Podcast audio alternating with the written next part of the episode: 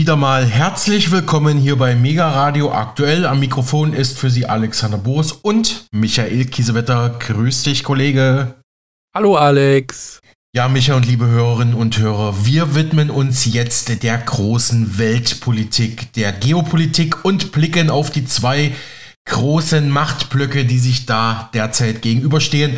Auf der einen Seite der Westen mit der Supermacht USA, die NATO und auf der anderen Seite die neuen Mächte China, Russland und Indien, die sich vor allem in den BRICS-Staaten und in der SCO, also der Shanghai Corporation Organization, zusammengeschlossen haben. Die SCO ist eine internationale Organisation mit Sitz in Peking, wurde 2001 gegründet, ging aus den Shanghai Five hervor, die 96 gegründet wurden. Neben Indien, Russland und China sind auch Kasachstan, Kyrgyzstan, Pakistan, Tadschikistan und Usbekistan in der SCO vertreten. Die SCO beschäftigt sich mit der sicherheitspolitischen Zusammenarbeit der Mitgliedstaaten sowie mit Wirtschafts- und Handelsfragen und der Stabilität in der Region Eurasien. Auch in Terrorismus und Islamismusbekämpfung kooperieren diese Mitgliedstaaten. Äh, und ja, der Einfluss der SCO ist gewaltig. Derzeit vertritt diese circa 40 Prozent der Weltbevölkerung und stellt damit die weltweit größte Regionalorganisation dar. Dementsprechend groß auch die Wirtschaftsleistung. Allein China und Indien stimmen da den großen Teil, den großen Anteil. Seit Dezember 2004 hat die SCO sogar Beobachterstatus bei den Vereinten Nationen, also bei den UN. Und jetzt blicken wir nochmal auf die BRICS. Das äh, war eine Aktion, wo vor allem China und Russland hinterstehen. Den BRICS ist kürzlich der Iran inoffiziell beigetreten, wird gemunkelt vor dem BRICS-Gipfel 2023 in Südafrika, der kürzlich war, haben insgesamt 19 weitere Staaten ihr Interesse an einer BRICS-Mitgliedschaft geäußert, darunter der Bahrain, Indonesien, Mexiko, Nigeria und die Vereinigten Arabischen Emirate. Von diesen 19 Staaten haben 13 bereits einen offiziellen Aufnahmeantrag gestellt, darunter Venezuela, Algerien, Argentinien, wie erwähnt der Iran und Saudi-Arabien. Am 13. Juni 2023 wurde außerdem bekannt, dass Ägypten inzwischen ebenso einen offiziellen Aufnahmeantrag gestellt hat. Der wichtigste Beitrittskandidat ist Saudi-Arabien, schrieb das Handelsblatt Anfang Juni. Also der, der sogenannte globale Süden, Südamerika, der arabische Raum und islamische Staaten, sie alle wollen immer mehr Richtung Moskau und Peking gehen, was Washington und Brüssel im Westen verärgern dürfte. Diese Analyse passt übrigens auch zu dem, was Politikexperten wie US-Professor Michael Hudson, Ernst Wolf und andere in Interviews mit uns immer wieder gesagt haben und sagen, oder auch Finanzexperten wie Thorsten Polleit von Degussa Goldhandel, Dimitri Speck, Martin Siegel und Marc Friedrich, sie alle sagen, die Macht wandert weg vom Westen. Micha, wir werden jetzt einige dieser Länder nun per Hintergrundanalysen betrachten. Du hast die Ehre, mit Indien zu starten. Laut Pioneer ist Indien mit 1,429 Milliarden Menschen inzwischen das bevölkerungsreichste Land der Welt und eine junge Demokratie, deren Wirtschaftskraft wächst. Experten schreiben über die Macht von morgen. Die Indien-Euphorie kennt in manchen Kreisen keine Grenzen. Aber ist sie wirklich berechtigt? Unternehmen und Investoren aus Europa hadern und berichten oft hinter vorgehaltener Hand von den wahren Schwierigkeiten. Zu viel Bürokratie, hemmende Traditionen und wenig rechtsstaatliche Sicherheit. Sie investieren lieber in China als in Indien. Der indische Ökonom und Professor an der Princeton University Ashoka Modi fasst es in einem Satz gegenüber The Pioneer so zusammen, Indien wird vom Westen derzeit völlig überschätzt. Angefangen bei der schlechten Bildung über die hohe Jugendarbeitslosigkeit bis hin zur Korruption und Bürokratie. Indien ist ein Scheinriese, der von den Medien genährt wird. So lautet zumindest hier das Fazit. Blicken wir auf China. Danke, Micha. De-Risking, dieses Modewort beschreibt die neue China-Strategie des Westens. Man will sich nun nicht mehr vollkommen von China entkoppeln, also loslösen, Einfach weil der Westen genau weiß, man ist in einer globalisierten Wirtschaft eben auf Partner Peking angewiesen, sondern man will jetzt nur noch die Risiken im Westen in den Beziehungen zu China minimieren. Darum heißt es jetzt De-Risking ja, Decoupling nein sagte Kanzler Olaf Scholz bei den deutsch-chinesischen Regierungskonsultationen mit Ministern aus China vor wenigen Wochen. Wir hatten darüber ausführlich berichtet. Aber das sei nur das Echo dessen, was im Weißen Haus so gesagt wird. Nochmal zur Erklärung, die Coupling wäre eine komplette Loslösung Lossagung von China, wie erwähnt, in einer Weltwirtschaft, wo China einer der großen Akteure ist und von wo man auch viele Vorprodukte oder günstige technische Fertigprodukte erhält und China hält ja auch viele westliche ähm, Devisenreserven, ist das vielleicht keine so gute Idee, sich komplett von China zu verabschieden. Die Politiker im Westen vermitteln mit ihrem Sprechgesang den Eindruck, Sie seien die Treiber der Geschichte, schätzt The Pioneer ein. Doch der Traum von einer größeren Autarkie wird nirgendwo so heftig geträumt wie in Peking selbst. Der britische Historiker Harold James hat die Dialektik des Vorgangs so beschrieben. Aus dem Entkopplungsdiskurs ist ein Jojo-Effekt entstanden, bei dem sowohl die USA als auch China versuchen, sich vom anderen zu lösen. Für viele Unternehmer, Verbandspräsidenten und auch Wirtschaftsminister Habeck sei es verblüffend zu erfahren, wie weit die kommunistische Partei mit ihrer China-First-Politik inzwischen fortgeschritten ist. Erkennbar hatte man dort die Idee einer ökonomischen Autarkie, noch bevor Donald Trump das Decoupling auf die Tagesordnung setzte. Das Fazit hier, deutsche oder europäische Unternehmen, die zwischen diesen Paralleluniversen nicht im schwarzen Loch verschwinden wollen, müssen ihre Beziehungen zum Reich der Mitte neu sortieren. Doch letztendlich schreibt Karl Bildt, der ehemalige Ministerpräsident von Schweden, in einem Gastbeitrag für The Pioneer, sei De-Risking eigentlich nur Decoupling in Grün. Und das wisse auch die chinesische Regierung. Zwar sei eine wirtschaftliche Diversifizierung mehr als sinnvoll, dennoch sei der Westen auf wichtige Rohstoffe aus China angewiesen, ich sage nur seltene Erden zum Beispiel. Auf diese zu verzichten sei heute noch sinnlos und würde den Westen noch weiter in den Rückstand im Wettbewerb versetzen. Stattdessen schlägt Bild der schwedische Politiker vor, die Gefahr, die China als Weltmarktführer für grüne Schlüsseltechnologien darstellt, können wir nur auf eine Weise mindern. Die amerikanische und europäische Industrie muss genauso wettbewerbsfähig werden wie die chinesische Konkurrenz, schlägt der frühere schwedische Regierungschef vor. Wie auch immer man es nennen will, es sei sinnlos, die Handelsbeziehungen mit China zu kappen.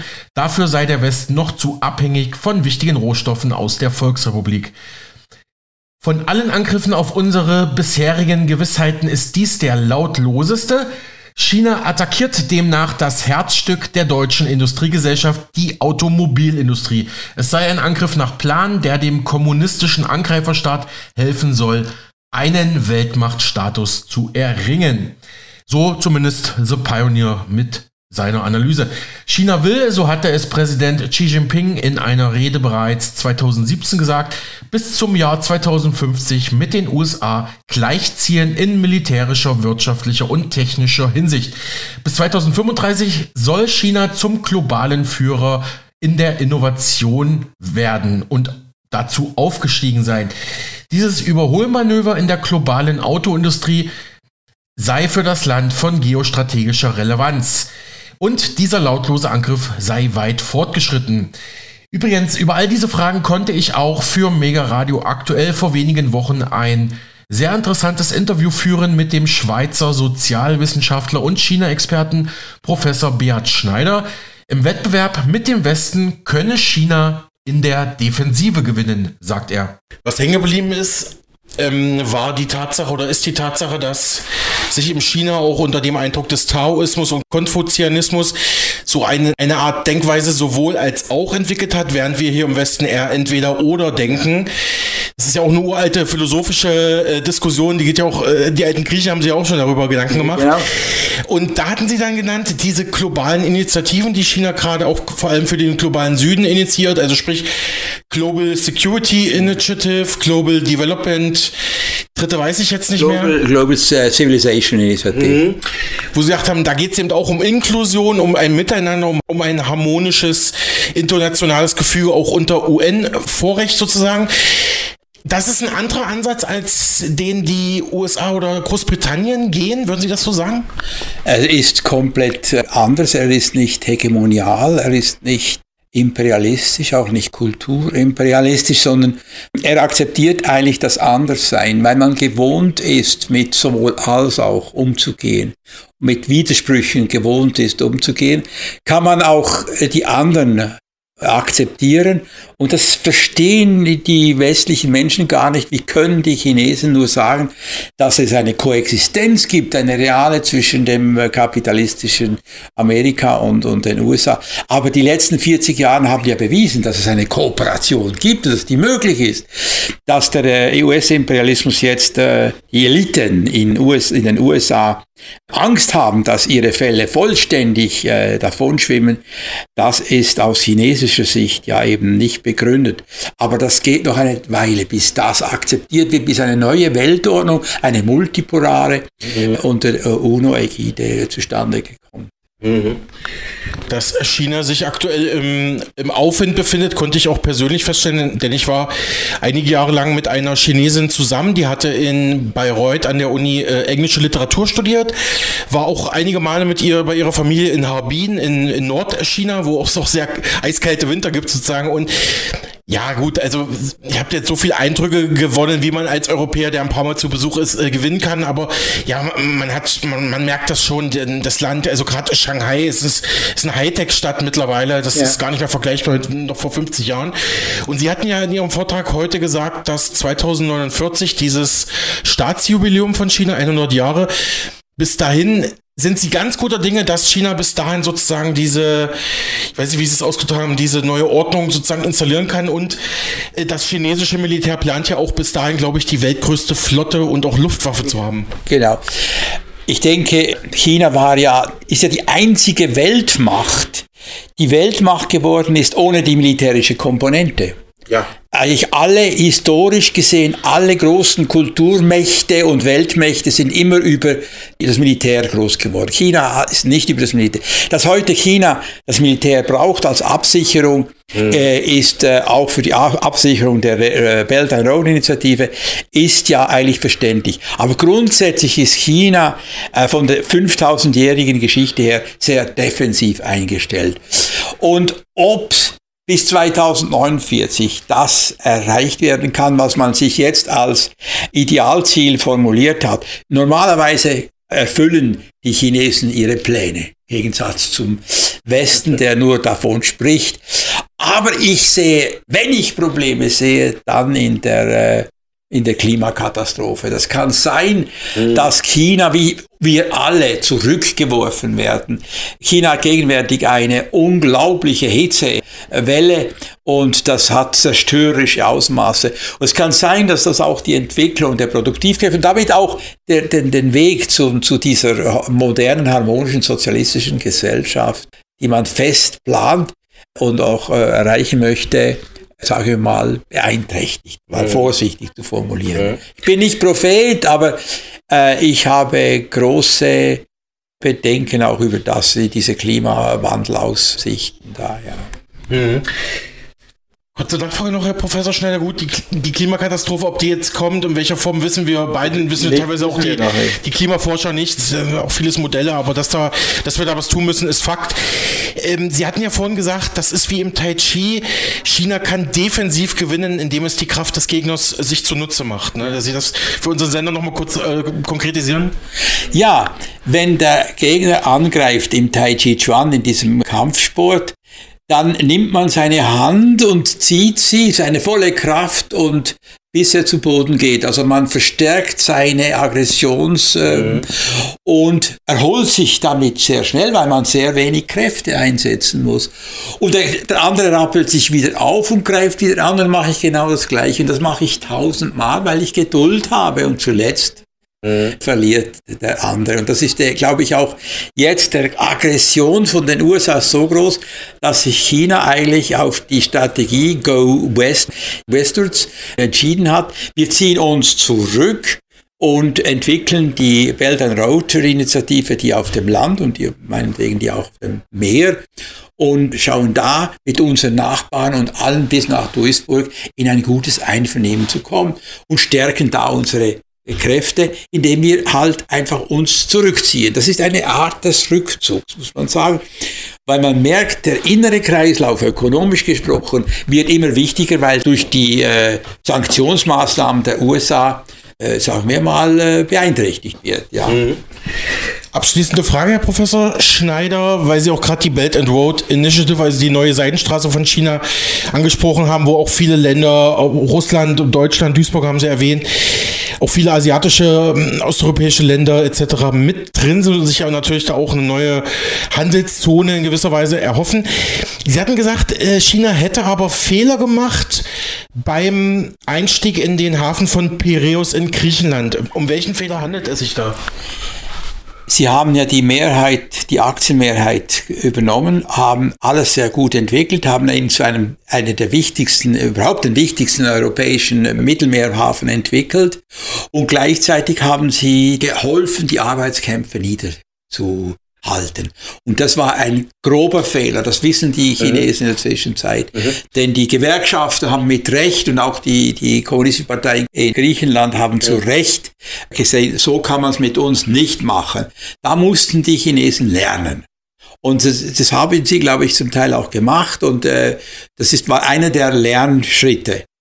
Äh, ich habe letztens gerade, äh, als ich in Berlin ankam, mit der Botschaft, mit dem Botschaftsrat und so weiter Kontakt gehabt und er hat mir etwas Schönes gesagt. Er hat mir gesagt, wissen Sie, wir Chinesen sind lernsüchtig. Und man sich das vorstellt, eine Lernsucht, das ist ja etwas ja. eigentlich Wunderbares. Und ich denke, das gilt auch für die Belt and Road Initiative, dass man gemerkt hat, Hermann, wir müssen noch lernen. Und das ist das Schöne, dass China eigentlich mit seinem sowohl als auch Prinzip eben auf die Leute zugehen kann und lernen kann. Und ich hoffe, dass es so weitergeht natürlich. Sagte der emeritierte Schweizer Professor für Kunst und Designgeschichte an der Hochschule der Künste in Bern, Beat Schneider im Mega Radio Aktuell Interview. Der Chef, also CEO der Deutschen Bank, Christian Sewing, sagte vor wenigen Tagen, ebenso bei The Pioneer, wir gehen davon aus, dass in den USA die regionale Bankenkrise noch nicht vorbei ist. Jeder einzelne Zinsschritt wird dort dazu führen, dass noch mehr Stress in das System kommt. Seine Antwort auf Deindustrialisierung und Wachstumsschwäche in Deutschland und dem Westen? Europa muss unser neuer Heimatmarkt sein. Sprich, auch er plädiert für ein Decoupling Deutschlands und Europas von China. Ein weiterer Unternehmensboss, der CEO von Henkel, Carsten Knobel, sagt, mit Blick auf den Taiwan-Konflikt sei ein Decoupling von China einfacher gesagt als getan. Das globale Wirtschaftswachstum wird mit ca. 3% prognostiziert. 50% von diesem Wachstum werden von zwei Ländern kommen, nämlich von Indien und China. Wenn man sich anschaut, dass ungefähr 8% des Umsatzanteils der deutschen Wirtschaft aus diesem Ausland kommt, dann ist ein Decoupling nicht so einfach. Die Gründe für ein rückläufiges Wirtschaftswachstum in Deutschland würden jedoch vor allem an einem Wettbewerbsnachteil liegen. Da müsse die Politik handeln, forderte der Henkel-Chef. Die Energiekosten. Wenn wir die energieintensive Produktion nicht über diesen Industriestrompreis stützen, dann wird es passieren und in Teilen passiert es ja auch schon, dass die Industrie abwandern wird. Ja, besten Dank, Micha. Ich habe hier noch einen Beitrag aus der linken Zeitung von Andrew Korybko, ein in Moskau ansässiger US-amerikanischer Analytiker. Sein Beitrag vom 3. Juli trägt den Titel Der virtuelle SCO-Gipfel der Staats- und Regierungschefs wird ein neues Tempo für die Staatengruppe vorgeben. Die SCO, also wie anfangs erwähnt, die Shanghai Corporation Organization, sollte demnach die neu entdeckten Hindernisse für ihre Effektivität akzeptieren schreibt Korupko, die sich aus den zunehmenden Spannungen zwischen China und Indien und der fortgesetzten Expansion der Gruppe ergeben. Wir haben ja vorhin die Anwärter gehört, die ganzen Staaten, die rein wollen. Warum? Um sich mehr auf die Angleichung der multipolaren Weltsicht aller Beteiligten zu konzentrieren, anstatt auf die Verfolgung einzelner Mini-Initiativen, die weniger Aussicht auf Erfolg haben. Indien war diese Woche am 4. Juli, also am Dienstag, laut ihm praktisch Gastgeber des diesjährigen Online-Gipfeltreffens der SCO-Staatsführer. Dies sei das richtige Format, wenn man bedenkt, dass die Spannungen zwischen China und Indien in letzter Zeit wieder zugenommen haben und ein persönliches Treffen zwischen den Staatschefs der beiden Länder zum jetzigen Zeitpunkt nicht wünschenswert wäre. Dementsprechend ist da kein Durchbruch zu erwarten, da ungelöste Grenzstreitigkeiten die Fähigkeit der Gruppe zu multilateraler Zusammenarbeit bei größeren Themen stark beeinträchtige. Das gleiche gilt auch für die BRICS. Da sind ja Indien und China auch drin. Der Autor meint damit natürlich die Grenzstreitereien zwischen China und Indien, beispielsweise im Ladakh-Gebirge, einer Region, wo sowohl China, Indien als auch Pakistan Gebietsansprüche haben. Zum Beispiel wird dort ein Tal von China verwaltet, seit es 1963 von Pakistan an Peking abgetreten wurde, was aber Indien nicht anerkennt und seitdem für sich selbst beansprucht. Und daneben befindet sich eine Region, die wird von Pakistan verwaltet, aber dann wieder von Indien beansprucht. Also komplizierte Gemengelage. Die Wahrscheinlichkeit, dass die Kluft zwischen China und Indien in dieser Hinsicht oder in diesem Problemfeld auf absehbare Zeit bestehen bleibt, bedeutet, dass ähm, sie auch von etablierten Medien in den jeweiligen Ländern nicht mehr ignoriert werden könne, die bisher aus Angst, dass ihre Worte die SCO oder die BRICS noch mehr schwächen würden, davor zurückschreckten, darüber zu berichten, so zumindest Korybko. Dies führe dazu, dass ihre Anhänger unrealistisch große Hoffnungen in das Potenzial der SCO-Gruppe setzen, obwohl über viele Probleme eigentlich nicht gesprochen wird. Da äh, ja, befindet man sich noch im Unklaren, was unweigerlich zu großen Enttäuschungen führen könnte oder führen wird, laut ihm. Der indische Außenminister Dr. Shai Shankar erinnerte letzte Woche daran, dass sich die Beziehungen zu China wohl nie wieder normalisieren werden, solange dieser Grenzstreit ungelöst bleibt. Das solle nicht heißen, dass die SCO keinen Sinn habe, sondern soll nur darauf hinweisen, dass die beiden bevölkerungsreichsten Länder der Welt einander nicht genug vertrauen, um das volle Potenzial ihrer Staatengruppe aufgrund des heiklen Themas auszuschöpfen, also gemeint sind Indien und China. Anstatt Schuldzuweisungen auszusprechen, wie es viele zu tun pflegen, insbesondere wenn es darum geht, ähm, oder insbesondere wenn es um die falsche Behauptung geht, Indien sei das trojanische Pferd der USA hin, innerhalb dieser Organisationen, sollte jeder diese Dynamik einfach in seine Berechnungen über die Zukunft der SCO einbeziehen. Die formelle Mitgliedschaft vom Iran und die jüngste Zuerkennung des Status eines Dialogpartners an einige Golfstaaten beweist, dass die Gruppe weiter wächst, da eine größere Zahl von Ländern an ihren Aktivitäten interessiert zu sein scheint. Ich persönlich schiebe hier mal ein, die SCO und die BRICS scheinen vor dem Hintergrund des Ukraine-Krieges sowieso immer attraktiver zu werden für die Länder im globalen Süden, was auch der Schweizer Professor Schneider bei uns im Programm gesagt hat. Übrigens, seine kompletten Aussagen können Sie auf unserem Spotify-Kanal nachhören. Dort zu finden unter Podcasts und Shows Mega Radio aktuell oder direkt suchen nach Mega Radio Reportage Beat Schneider im MEZ Berlin, Chinas langer Marsch in die Moderne. Dort finden Sie aber auch weitere Interviews zu China oder auch zu einem möglichen Konflikt mit Taiwan. Zum Beispiel auch Andreas Wehr, MEZ, China, kapitalistisch oder auf dem Weg zum Sozialismus im Mega Radio Interview. Die zuvor von Andrew Korybko beschriebenen Spannungen zwischen China und Indien und die allmähliche Erweiterung der SCO führen zu einem neuen Tempo, bei dem es natürlich schwieriger wird, den Konsens zu finden, der für eine sinnvolle Zusammenarbeit in großen Fragen von gemeinsamem Interesse erforderlich sei. Ganz zu schweigen dann auch von der Umsetzung solcher Pläne. Die SCO wird ihren Gründungszweck, die gemeinsame Bekämpfung der drei Geißeln Terrorismus, Separatismus und Extremismus beibehalten, aber die wirtschaftliche und politische Zusammenarbeit wird wahrscheinlich weit hinter dem zurückbleiben, was sich enthusiastische Befürworter vorstellen. Gleichzeitig könnten die Mitglieder der SCO enger zusammenarbeiten, um die Menschen in ihren Organisationen über den globalen Systemwechsel zur Multipolarität aufzuklären, insbesondere über die Auswirkungen, die diese Entwicklung auf die jeweiligen Regionen haben wird. Hier könne die SCO angesichts neu entdeckter Hindernisse für ihre Wirksamkeit ihren Platz in einer neu entstehenden Weltordnung finden, schreibt Korybko.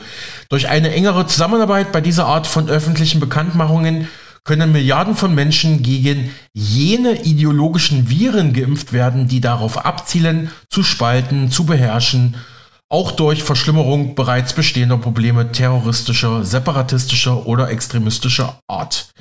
In diesen Feldern könnte auf organisatorischer und regionaler Ebene vieles erreicht werden, schätzt dieser Beitrag in der linken Zeitung ein. Was die erste Ebene betrifft, so könne sich die SCO auf einige Grundsätze einigen, die Bestandteil ihrer gemeinsamen Zukunftsvision sind. Während bei der zweiten Ebene die Nachbarländer die Art und Weise, wie sie diese Grundsätze ihrer Bevölkerung vermitteln, unter Berücksichtigung regionaler, regionaler, soziokultureller Gemeinsamkeiten fein abstimmen können. Chinesen und Inder könnten sich beispielsweise darauf verlassen, dass der jeweils andere keine hegemonialen Absichten hegt, also nicht ins andere Land einfällt zum Beispiel, und sich deshalb darauf einigen, dass sie sich zum Beispiel nicht einig sind, also wie agree to disagree, wie denn die Multipolarität letztlich aussehen soll. Also das ist natürlich alles noch in der Entwicklung und muss dann natürlich auch innerhalb der BRICS und SCO-Staaten noch ausgehandelt werden.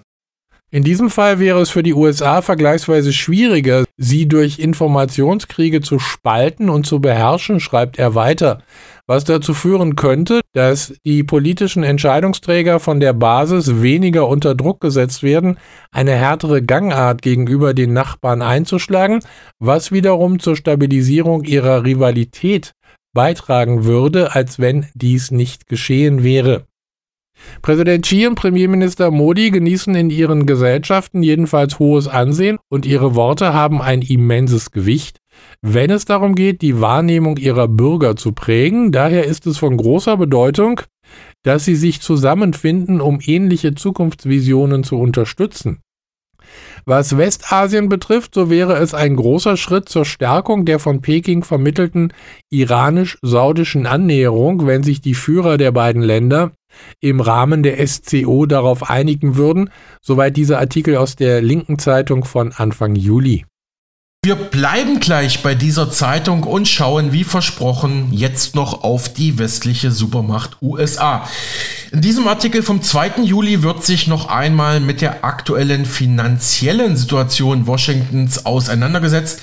Wir erinnern uns, im Frühjahr 23 sind die USA wieder mal haarscharf an einer Staatspleite vorbeigeschrammt und das Ganze wird sich natürlich wiederholen im nächsten Jahr und in den nächsten Jahren, wenn dann bald wieder die neue Schuldengrenze verhandelt werden muss. Alle Jahre wieder, sag ich da nur. Warum ist das wichtig? Natürlich ist die USA die Führungsmacht in der NATO und im Westen und wenn da die Lichter ausgehen, tja, dann sieht's wohl in der gesamten westlichen Hemisphäre düster aus. Die linke Zeitung schreibt unter der Überschrift Kapitalismus bis zum bitteren Ende. Die schwerste Bankenkrise seit der Lehman-Pleite scheint für die USA vorerst zwar überstanden, auch der Streit um die Schuldengrenze ist fürs Erste beigelegt, doch Probleme bleiben. Die Zahlungsunfähigkeit der größten Volkswirtschaft der Welt konnte im letzten Moment abgewendet werden. Ist nun die Welt des Kapitalismus wieder in Ordnung? Wohl kaum.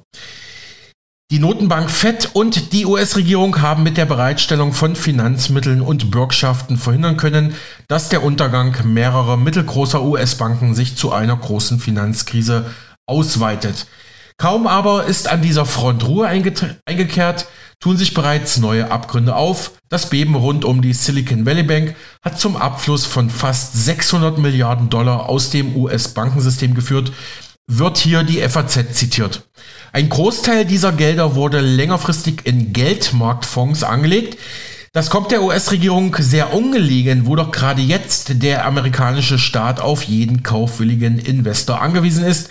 Denn die USA, die reichste Volkswirtschaft der Welt, sind knapp bei Kasse, wie der Streit um die Anhebung der Schuldenobergrenze deutlich machte. Schon jetzt erreichen die Staatsschulden die unvorstellbare Summe von rund 31,5 Billionen Dollar. Ja, Sie haben richtig gehört. 31 Billionen Dollar Staatsschulden USA. Die Einigung im Streit um die Schuldenobergrenze erlaubt nun nochmal eine Erhöhung um zusätzliche 1,5 Billionen. Da die US-Regierung sich während dieser Auseinandersetzungen keine neuen Mittel beschaffen durfte, sei nun der staatliche Finanzierungsbedarf entsprechend groß. Die große US-Bank JP Morgan schätzt, dass die dass Washington bis September 23 neue Gelder in Höhe von 850 Milliarden Dollar über Anleihen aufnehmen muss. Nur so könne der Staat seine Zahlungsverpflichtungen erfüllen und weiter funktionieren, auch natürlich seine Angestellten bezahlen etc. Ausgerechnet die reichen westlichen Staaten sind die am höchsten verschuldeten, also sprich USA, Japan, in Abstufung natürlich auch Deutschland, Großbritannien etc. Also ausgerechnet die reichen westlichen Staaten sind die am höchsten verschuldeten und verfügen nicht über genügend Einnahmen, um ihre Staatsausgaben zu schultern. Das kann der Goldmarktexperte Dimitri Speck nur bestätigen. Er publiziert übrigens im gleichen Verlag wie Finanzexperte Marc Friedrich. Herr Speck sagte im Interview mit uns Folgendes zur völlig überschuldeten USA und zu China weil der Schuldenstand zu hoch ist mittlerweile. Deswegen kann die mhm. Fed die Zinsen nicht auf Dauer hochlassen, um die Inflation wirklich konsequent zurückzuführen. Weil das, das ist, was wir haben, eine, eine Größe, äh, die laufend ist, eine Stromgröße, zum Beispiel die Zinszahlung. Und wir haben die Bestandsgröße, der Schuldenstand gegenüber der Wirtschaftskraft. Und dieser Schuldenstand ist heute doppelt so groß. Wenn Sie jetzt äh, den, den Zins zum Beispiel auf fünf Prozent oder auf zehn Prozent anheben, also über das Inflationsniveau und dort auch belassen, bis die Inflation ganz weg ist, oder eben immer über dem Inflationsniveau belassen, ist relativ zur Wirtschaftskraft eben, es sind äh, doppelt so viele Schulden betroffen. Das heißt, diese, die Ströme, die ja. hier geleistet mhm. werden müssten aus der, aus der Wirtschaft und äh, um nur den Zinsdienst zu leisten, es sind doppelt so hoch, wie es eben Anfang der 80er war. Und das geht nicht. Das geht nicht. Das ist der Knackpunkt. Wir hätten niemals diesen Schuldenstand zulassen dürfen. Gut, ich hatte jetzt noch eine Teilfrage zur chinesischen Zentralbank. Da wird erwartet, dass sie eigentlich jetzt auch demnächst den Leitzins anhebt. Hm, oder hat es eher eine untergeordnete Rolle? Ist die chinesische Zentralbank jetzt nicht so einflussreich, vielleicht so im asiatischen SCO-BRICS-Raum? Oder, oder geben, oder ist es eigentlich egal, was die anderen Zentralbanken machen? Tonergeben sind äh, vor allem USA und Europa.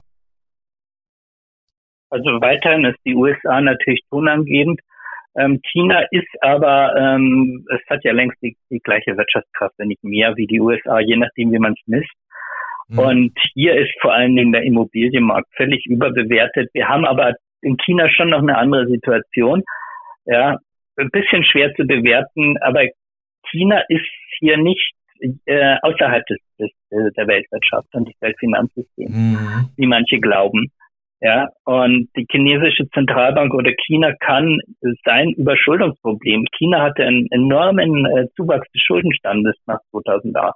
Mhm. Ja, von vielleicht 150 Prozentpunkte zum Bruttoinlandsprodukt auf deutlich über 250. Manche Schätzungen gehen jetzt auf über 280 Prozent.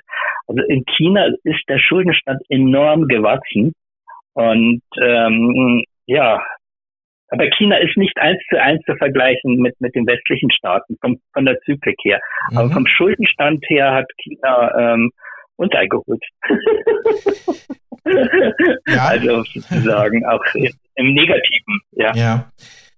Da erlauben Sie mir bitte noch eine kurze Nachfrage. Welche zyklischen, welche zyklisch, welche zyklischen Perioden oder durch welche Zykliken und welche zyklischen Perioden unterscheidet sich die chinesische oder vielleicht auch andere asiatische Wirtschaften von, ja, vom westlichen Wirtschaftsraum? Das würde mich mal interessieren.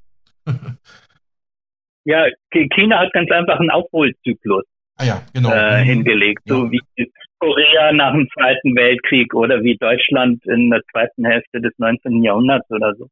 Ja, dieser Aufholzyklus von einer überwiegend agrarisch ähm, orientierten Wirtschaft ähm, ist ja in China unglaublich schnell erfolgt. Und äh, das ist natürlich auch etwas, was, was diese Immobilienblase befördert hatte, weil man eben jetzt plötzlich nicht mehr in relativ einfachen, ich sag mal, Lehmhütten äh, auf dem Land gelebt hat, sondern eben in, in, in quasi modernen ähm, Immobilien. Das hat natürlich den ähm, diese Immobilienblase strukturell befördert. Das ist etwas, was wir, was weiß ich, in Südkorea oder in Singapur und so weiter und so fort rund um den Globus in diversen Ländern oft nach dem Zweiten Weltkrieg hatten. Und das hatten wir eben in China in den letzten 30 Jahren oder so. Ja.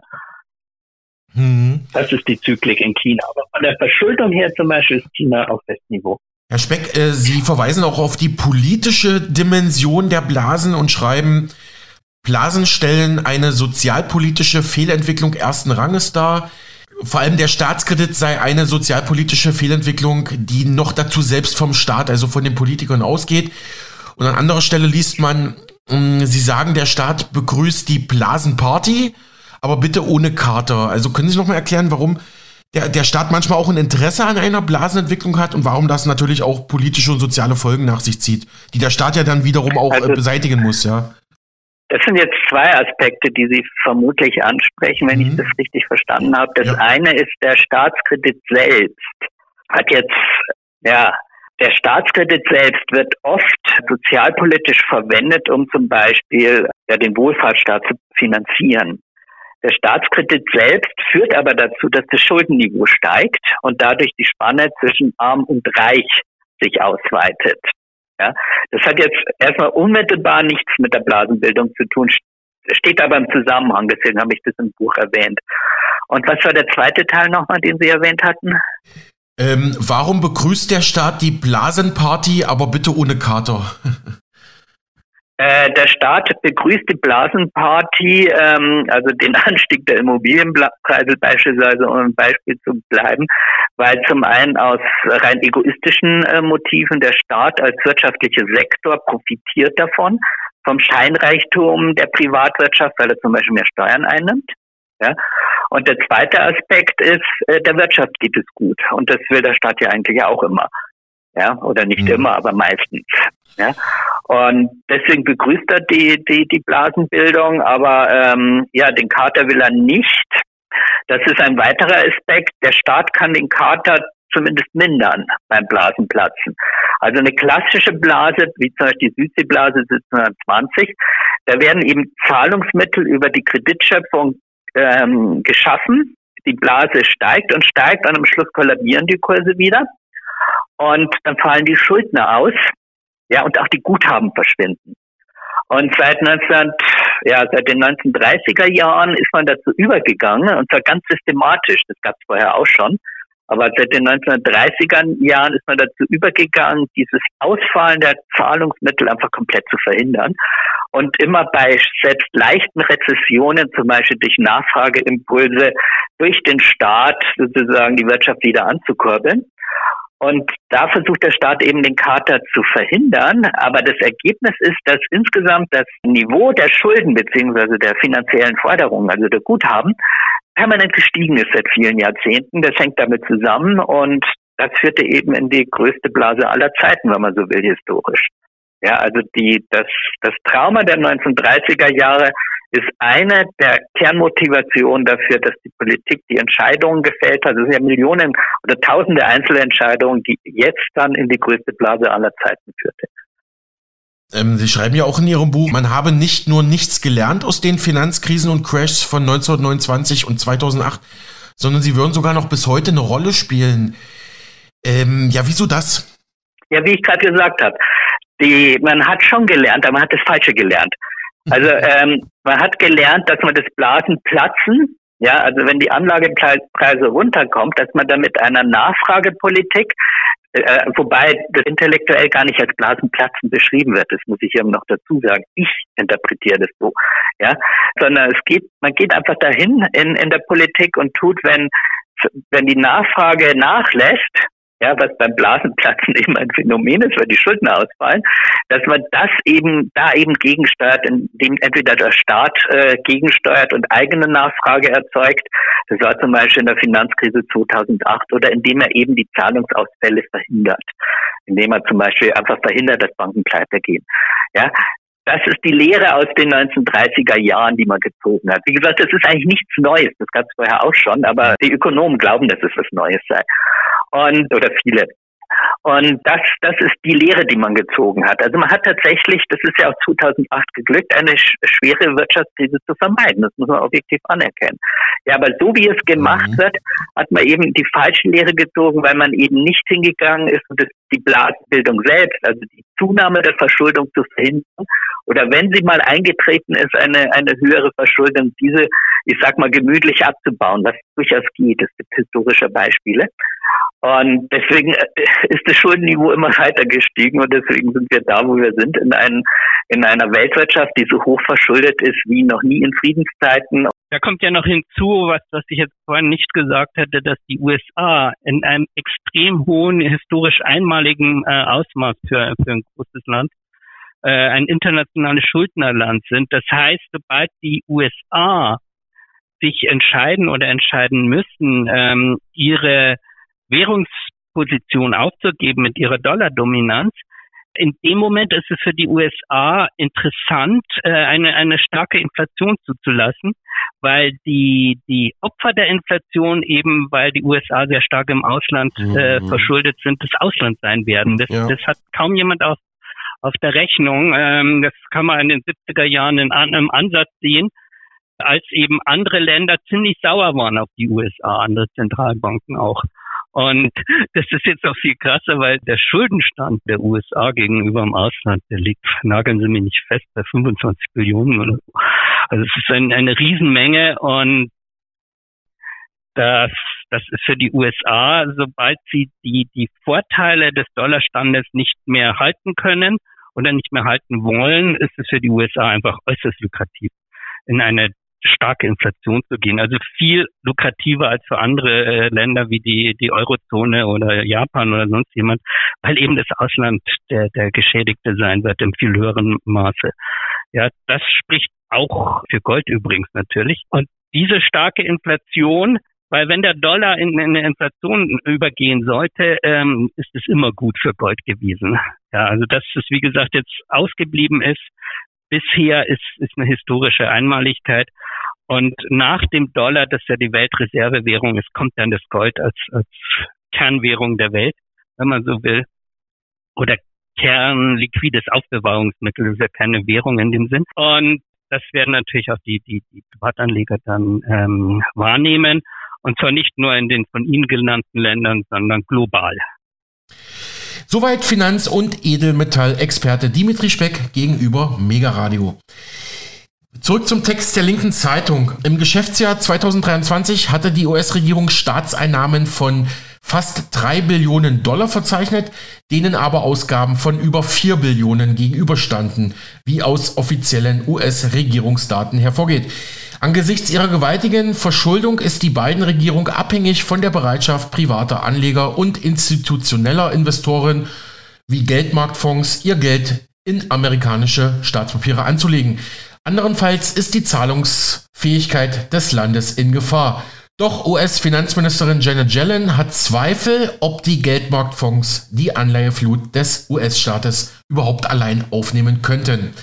Um Investoren anzulocken, müssen die USA schon jetzt an den Finanzmärkten Zinsen zahlen, die im Schnitt um 1,5 Prozent über denen deutscher Staatsanleihen liegen. Also die USA müssen schon jetzt mehr für ihre Kredite, für ihre Staatskredite zahlen. Zudem sind durch die Maßnahmen der FED zur Inflationsbekämpfung inzwischen die Renditen kurzlaufender Anleihen höher als die von langlaufenden. Normalerweise ist das umgekehrt wird hier gesagt. Angesichts solcher Nachteile dürfte es für die US-Regierung schwieriger werden, Käufer für langfristige US-Staatsanleihen zu finden, mit denen man ja sich heutzutage durchaus äh, fett finanziert, sage ich jetzt mal. Die Staaten, die, die geben diese Staatsanleihen ja nicht zum Spaß raus, sondern das ist natürlich auch eine beträchtliche Einnahmequelle und das scheint jetzt wirklich absolut in der Krise zu sein für die USA. Äh, weiter im Text, unter den Bedingungen des kapitalistischen Finanzmarktes gibt es da nur eine Lösung. Es müssen höhere Zinsen für die Langlaufinvestoren angeboten werden. Es sei nicht unwahrscheinlich, dass die USA für neue längerfristige Anleihen bald einen Zinssatz mit einer 5 vor dem Komma bieten müsse. Das aber werde den ohnehin schon angespannten US-Haushalt noch zusätzlich belasten. Also wieder mal dieses berühmte Dilemma, egal was man macht, die Finanzkrise scheint unabwendbar.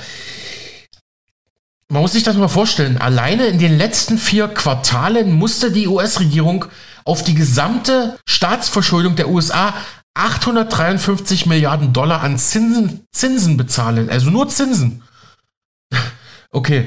Das entspricht fast einem Drittel der gesamten Staatseinnahmen des Landes. Dabei wachsen die Zinsforderungen schneller, als die Wirtschaftsleistung zunimmt. Allein innerhalb eines Jahres haben sich diese Zinskosten von 600 Milliarden auf über 850 Milliarden US-Dollar erhöht. Ja, das, das ist ordentlich. Äh, Micha, mach, mach mal weiter bitte. Erschwerend kommt hinzu, dass zu den größten Gläubigern der USA nicht nur private und institutionelle Anleger gehören, sondern auch Staaten wie China, mit denen die USA immer heftiger in Konflikt geraten. Russland hat seinen Bestand an US-Anleihen bereits weitgehend abgebaut und der chinesische sinkt auch. Das bedeutet, dass bei steigendem Finanzbedarf der USA die Kundschaft für deren Anleihen schrumpft. Das Missverhältnis zwischen Angebot und Nachfrage nach amerikanischen Staatsanleihen scheint sich auszuweiten. Die politischen Folgen dieser Situation haben sich bereits während des Streits um die Erhöhung der Schuldenobergrenze angedeutet und dürften in den nächsten Jahren immer mehr in den Vordergrund treten. Wessen Interessen wird die amerikanische Regierung bei einer Verschärfung der Schuldenlage zuerst bedienen? Erfüllt sie die Zinsforderungen ihrer Gläubiger oder aber wiegen für sie die Bedürfnisse der eigenen Bevölkerung schwerer? Beides zu bedienen wird immer schwieriger geht immer mehr Geld aus den Staatseinnahmen in die Zinsaufwendungen, wird die Regierung Abstriche machen müssen an den staatlichen Leistungen gegenüber der eigenen Bevölkerung, wenn es zu keiner wesentlichen Steigerung der Wirtschaftsleistung kommt. Denn die Alternative wäre die Reduzierung oder gar Einstellung der Zinszahlungen, was dem Zahlungsausfall gleich käme. Dieses Vorgehen aber wird durch die amerikanische Verfassung selbst verboten. Der 14. Zusatzartikel stellt klar, dass der Wert der amerikanischen Staatsschulden nicht in Frage gestellt werden dürfe. Würde irgendeine amerikanische Regierung die Zinszahlungen nicht erfüllen, würde sie sogar gegen die eigene US-amerikanische Verfassung verstoßen und sich dann einer Welle von Klagen gegenübersehen, die zugunsten der Gläubiger ausgehen dürften. So bleibe den USA gar nichts anderes übrig, als dem Systemrivalen China, dessen Aufstieg man ja mit aller Macht verhindern will, weiterhin seine Zinsen zu zahlen auf den Anleihebestand von etwa einer Billion Dollar, während die eigene Bevölkerung Gefahr läuft, die Gürtel enger schnallen zu müssen. Gut, das ist ja jetzt ein Trend, der im ganzen Westen zuordnen ist. Also es trifft jetzt nicht nur die US-Amerikaner, sondern auch die Deutschen, Italiener, Franzosen, Briten etc. Insofern sind die Drohungen der USA gegen China etwas vollmundig. Die Amerikaner sind allerdings von dem Wohlwollen der Chinesen viel stärker abhängig als umgekehrt. Eine Verkaufswelle etwa von Dollars, von US-Dollars aus China heraus wäre eine Katastrophe für die amerikanische Wirtschaft. Die Prioritäten seien klar, Zinsen und Tilgungen, also Zinsen und Zinstilgung gehe vor, alle anderen Zahlungen müssen warten. Das gilt auch für die Zahlungen an die ungefähr 60 Millionen Rentenbezieher in den USA. Im Konflikt zwischen den Interessen der Investoren und der eigenen Bevölkerung werden die Regierungen der USA denen der Investoren stets den Vorzug geben müssen, allein aus rechtlichen wie auch aus wirtschaftlichen Gründen. So wurde der aktuelle Schuldenkompromiss mit den Republikanern über die Anhebung der Schuldenobergrenze erkauft, mit der Zusicherung der Demokraten, staatliche Ausgaben für die nächsten zwei Jahre einzufrieren und Verschärfungen bei den Empfängern sozialer Leistungen einzuführen. Also wieder mal der kleine Mann, das Opfer, der das Ganze ausbaden muss. Das seien die Gesetzmäßigkeiten des Kapitalismus, an denen aller gute Wille welche Regierung auch immer scheitern werde, solange sie sich der privatwirtschaftlichen Ordnung verpflichtet fühle. Der Autor spricht in diesem Zusammenhang sogar von einem Kapitalkannibalismus. Das Fazit lautet, die führenden kapitalistischen Staaten, allen voran die USA, taumeln dem finanziellen Zusammenbruch entgegen, wenn sich an den derzeitigen Gegebenheiten nichts ändert. An der Zahlungsverpflichtung für den Schuldendienst führt kein Weg vorbei. Es bleibt ihnen folglich nur, die Ausgaben für die Bevölkerung einzudampfen oder aber die Wirtschaftsleistung muss in einem Maße gesteigert werden, dass höhere Staatseinnahmen zum Abbau von Schulden und der Verringerung Verringerung der Zinsverpflichtungen führen. Darin aber liegt das Problem für die Gesundung der westlichen Staatsdefizite. Besonders die bisherigen staatlichen Maßnahmen zur Steigerung der Wirtschaftskraft sind ein bedeutender Beitrag zur Verschuldung der Staaten. Speziell bei den USA kommen die gewaltigen Ausgaben für Rüstung und Kriegsführung hinzu, bei denen aber auch in Zukunft gemäß dem Kompromiss zwischen Demokraten und Republikanern nicht gespart werden soll. Ergo, die Ertragskraft der Wirtschaft in den führenden kapitalistischen Staaten reicht nicht aus, um die staatlichen Ausgaben zu finanzieren. Um diesen Niedergang der Ertragskraft aufzuhalten, hatten die Regierungen immer mehr Zugeständnisse an die Wirtschaft gemacht. Unternehmenssteuern wurden in Milliardenhöhe gesenkt, um den Wirtschaftsstandort für Investoren attraktiv zu machen oder seine Attraktivität für die ansässigen Unternehmen zu erhalten. Auf der anderen Seite wurden Subventionen in Milliardenhöhe gewährt, um die Konkurrenzfähigkeit von Wirtschaftszweigen zu erhalten, die auf dem Weltmarkt nicht mehr wettbewerbsfähig waren.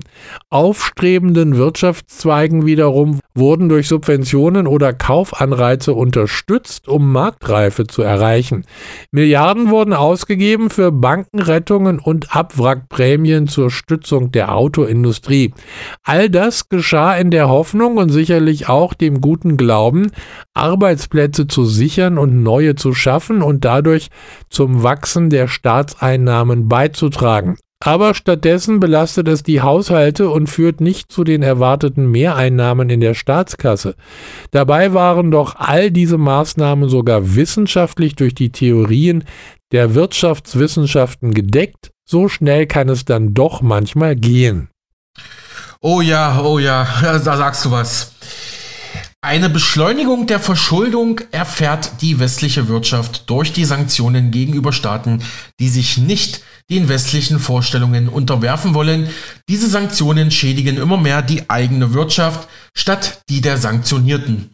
Das wird im Konflikt mit Russland, aber auch mit China immer deutlicher. Westliche Unternehmen müssen sich aus lukrativen Märkten zurückziehen und Umsatzeinbußen hinnehmen. Das mindere die Ertragskraft.